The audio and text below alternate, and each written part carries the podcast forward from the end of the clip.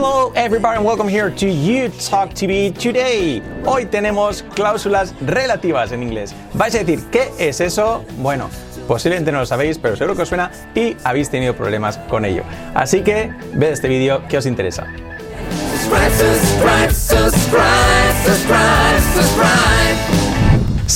Welcome back here to You Talk TV. Y lo dicho, hoy cláusulas relativas. Pero antes, que sepáis que tenéis una presentación totalmente gratis con Fran y conmigo sobre nuestra filosofía para aprender inglés y sobre nuestro método YouTube TV Plus. Donde abajo en la descripción del vídeo podéis entrar luego, después de este vídeo. Ahora no, os lo recuerdo al final, así que podéis entrar después al acabar este vídeo y seguro que os gusta. Ahora sí, lo dicho, ¿qué es eso de las cláusulas relativas? Bueno, pues eh, básicamente es eh, una frase una oración compuesta de dos partes y una de las cuales es pues una cláusula que digamos que describe, describe, ¿no? Digamos que pues hace pues un poco de adjetivo que describe, ¿no? Vais a decir, ¿qué es? Bueno, os pongo un ejemplo y ahora seguro que os suena. Por ejemplo, esta frase. Ese es el chico mm, que vive abajo. Ese es el chico que vive abajo. Ese que vive abajo es, digamos, pues esa cláusula relativa que, que hemos dicho, ¿no? Y entonces va, pues al final, compuesto de un pronombre relativo, en este caso el que, ese que que vamos a ver ahora, y pues luego la cláusula, ¿no? Es el chico que vive abajo. That's the guy, that's the guy who lives downstairs. That's the guy who lives downstairs. That's the guy who lives downstairs. ¿Veis? Who, ahí es el pronombre relativo y luego ya pues la descripción. Who lives downstairs. El que vive abajo. Es el chico el cual vive abajo o el que vive abajo. Em, mi casa, la cual tiene cinco plantas, es demasiado grande para mí. My house, my house, which has five floors, it's too big for me. It's too big for me, sin it's. It's too big for me, no hace falta ahí. My house, which has five floors, is too big for me. Lo he dicho, el which has five floors es, digamos, esa cláusula ahí que describe, ¿no? Que describe a, pues, a- al, sustantivo anterior.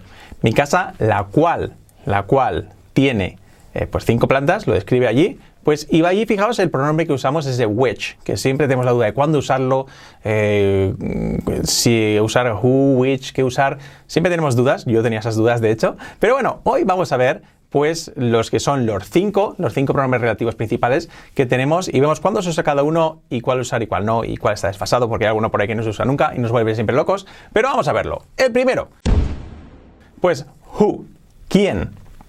Para usarlo como pronombre pues relativo, pues obviamente cuando nos referimos a personas. Sencillo. Mm, me gusta la persona que trabaja contigo. I like the person who works with you. I like the person who works with you. I like the person who works with you. Me gusta la persona y ahí entra la cláusula que describe who works with you, que trabaja contigo. Y ahí ponemos ese que trabaja contigo.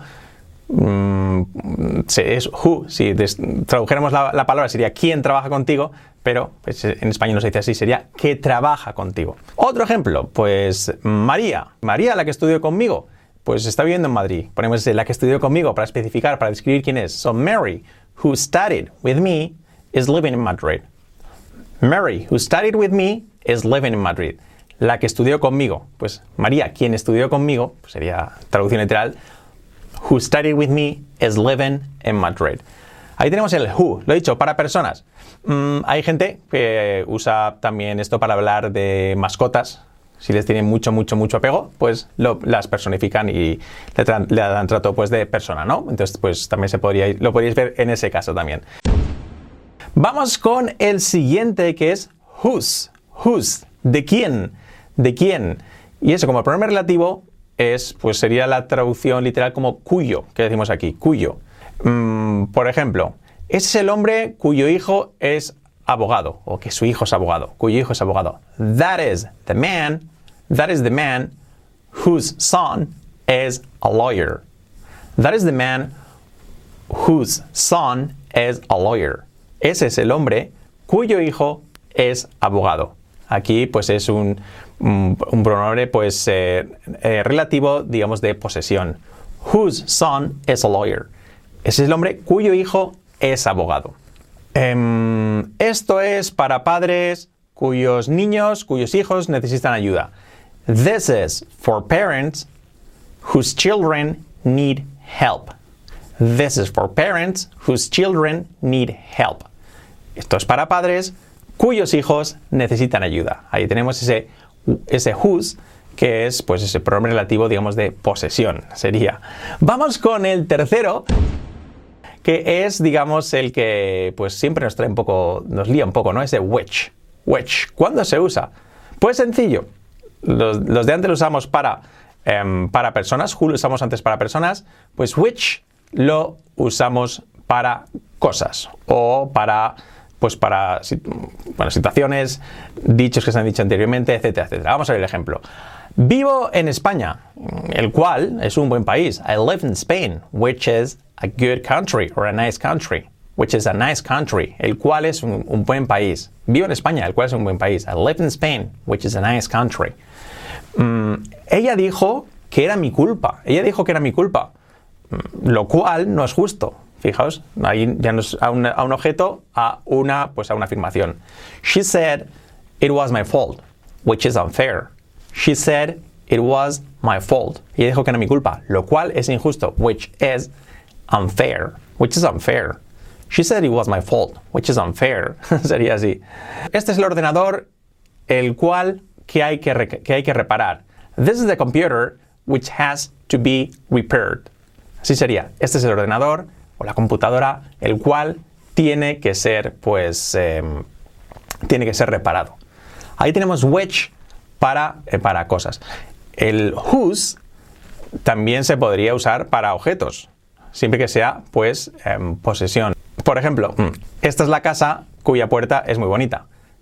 This is the house whose door is very beautiful.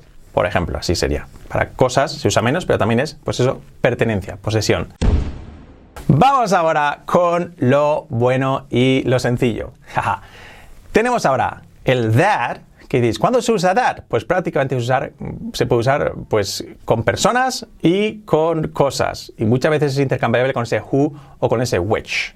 Por ejemplo, ella es la chica que trabaja en mi oficina.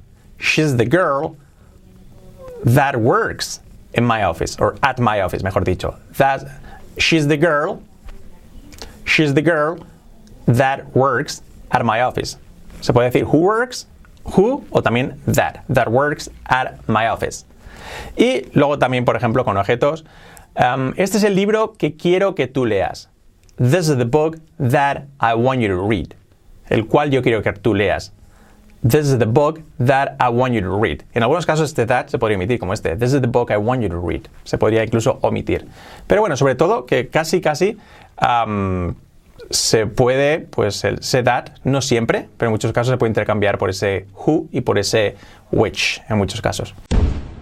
Y ya la mejor noticia es que diréis, falta otro, este que siempre me lía a mí, que me piden en los exámenes, este whom, whom, que quiere decir también eh, quién, quién. Pero la realidad es que está en desuso, con lo cual no tenéis ni que usarlo y os podéis olvidar prácticamente de él, salvo que tengáis un examen oficial que os van a pedir, pues posiblemente empezar los escritos con este to whom uh, it may concern, o algo así, a quien corresponda, to whom it may concern, o algo así.